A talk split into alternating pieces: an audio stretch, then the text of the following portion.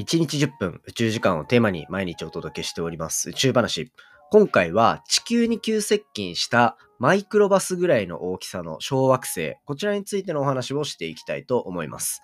人工衛星の高さの10分の1ぐらいまで近づいて、本当に感覚的には地球スレスレを通っていくような、そんな小惑星が発見されたというお話ですね。ただこれ、衝突の危険性はないものの、小惑星の被害だったりとか、これが落ちてきたら隕石になるので、そういったところの目線だったり、隕石ってこういう使い方があるよねみたいな、そんなお話まで広げていきたいと思っておりますので、ぜひ最後までお付き合いください。3, 2, 1, ignition. Japan. 佐々木亮の宇宙話。2023年1月27日始まりました佐々木亮の宇宙話。このチャンネルでは1日10分宇宙時間をテーマに天文学で博士号を取得した専門家の亮が毎日最新の宇宙トピックをお届けしております。ということで今回は皆さん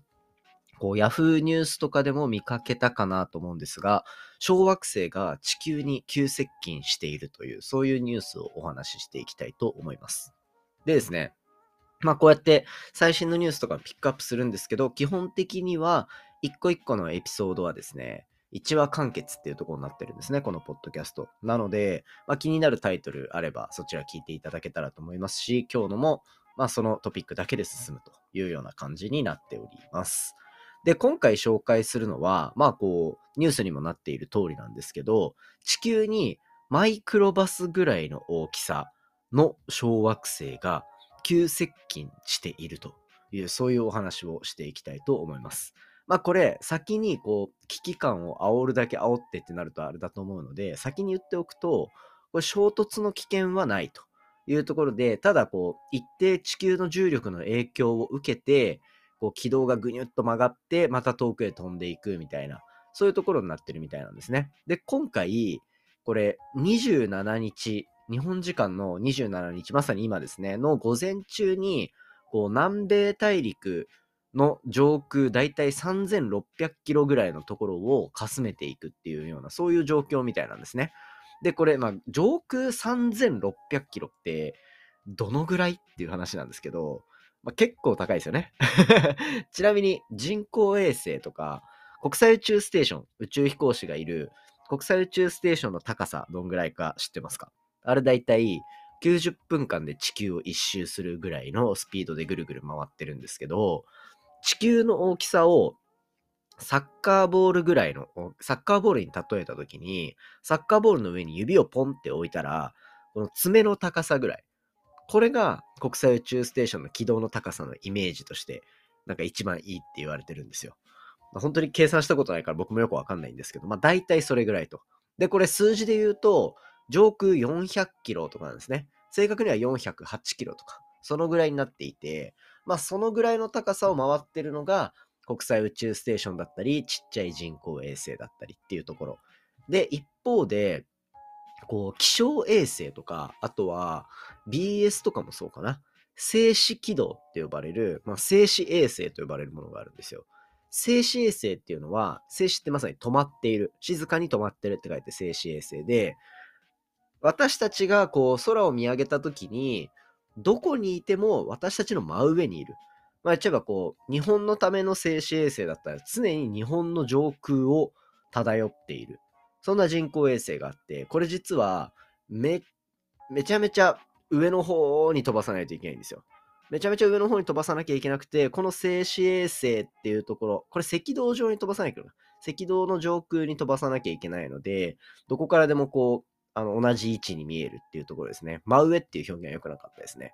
っていうのがあって、これがだいたい3万6千キロ、上空3万6千キロにあるというふうに言われてます。で、この3万6千キロの高さにある人工衛星だったり、あとは上空400キロにある人工衛星だったりっていうのがあるんですけど、今回はこの近づいてきた小惑星、これは地球に衝突してきたら隕石なんですけど、まあ、今回はそれていくと。で、どれぐらいの大きさなの、あの、高さまで来るのかっていうと、上空3600キロなので、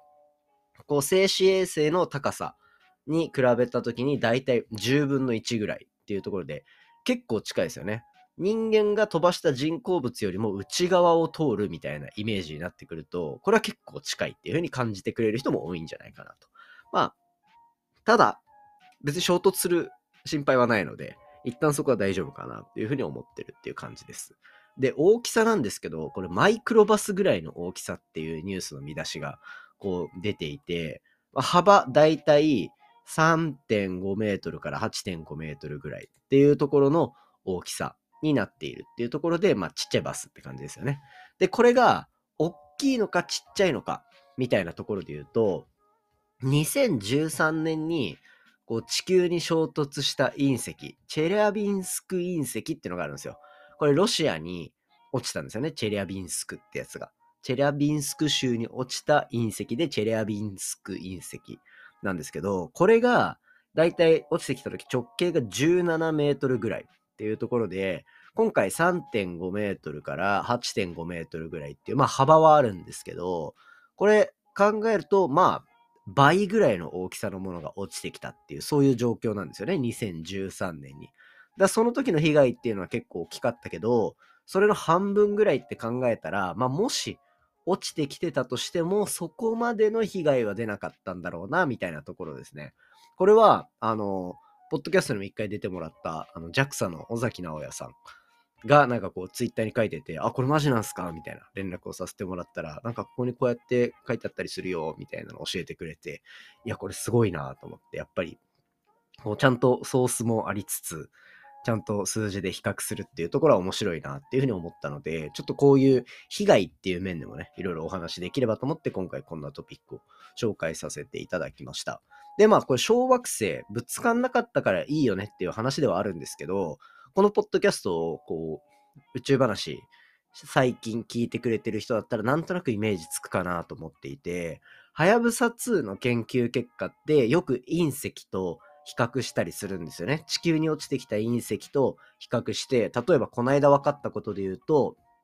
地球に今までだいたい7万個ぐらいの隕石が落ちてきていて、その7万個のうちわずか9個ぐらいしか分類されないような、ちょっと珍しいタイプの隕石の型があるんですよ。イブナ型炭素炭素質隕石だったかな？っていうのがあって、まあそういったところと、はやぶさ2が取りに行ったリュウグウの情報が似てるみたいな話だとか、そういったところで宇宙からの情報を持ってきてくれるっていう意味では、その被害の部分を差し引くと、隕石っていうのは結構こう、天からの恵みみたいな部分もあるんですよね。宇宙研究っていう側面だけで見ると。そういったところを考えていくと、まあこういう隕石が近づいてきた。なんなら隕石になって落ちてきてくれたら面白かったのになみたいなところはちょっと思う。ただまあ被害とかが出てしまうのでね、そこはなんかこ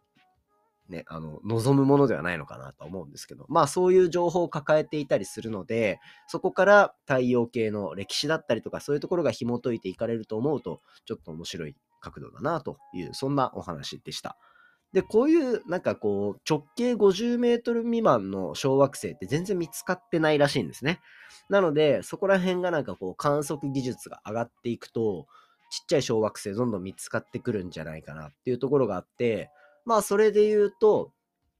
あの、なんか日本が持ってるスバル望遠鏡だったりとか、あとは今こうずっと作っている TMT って呼ばれる30メーターテレスコープ、つまり30メートル級の望遠鏡っていうのが、そのスバル望遠鏡の後継機としてあったりするんですけど、まあそういったところが出てきて、こう観測能力が上がってくるってなると、これね、あの、これからどんどん小惑星の研究っていうのも進んでくる可能性があるので、ちょっとそのあたりはまた情報を追っていければというふうに思っております。はい。ということで今回は地球に急接近した小惑星のお話をさせていただきました。そうですね、近況報告とかもしようかなと思っていて、まあ毎日恒例なんでするんですけど、あの、Spotify の検索機能って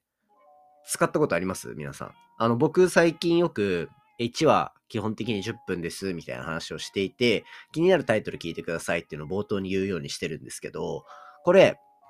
まあ1話完結だからっていう側面もありつつ、僕が普通に便利だなと思って結構使ってる機能なんですよね。で、2種類検索の方法あって、単純にこう Spotify のアプリ全体の中から検索をかけるって方法と、あとは、ポッドキャストの、この僕の宇宙話っていう枠組みの中だけで検索することもできるんですよ。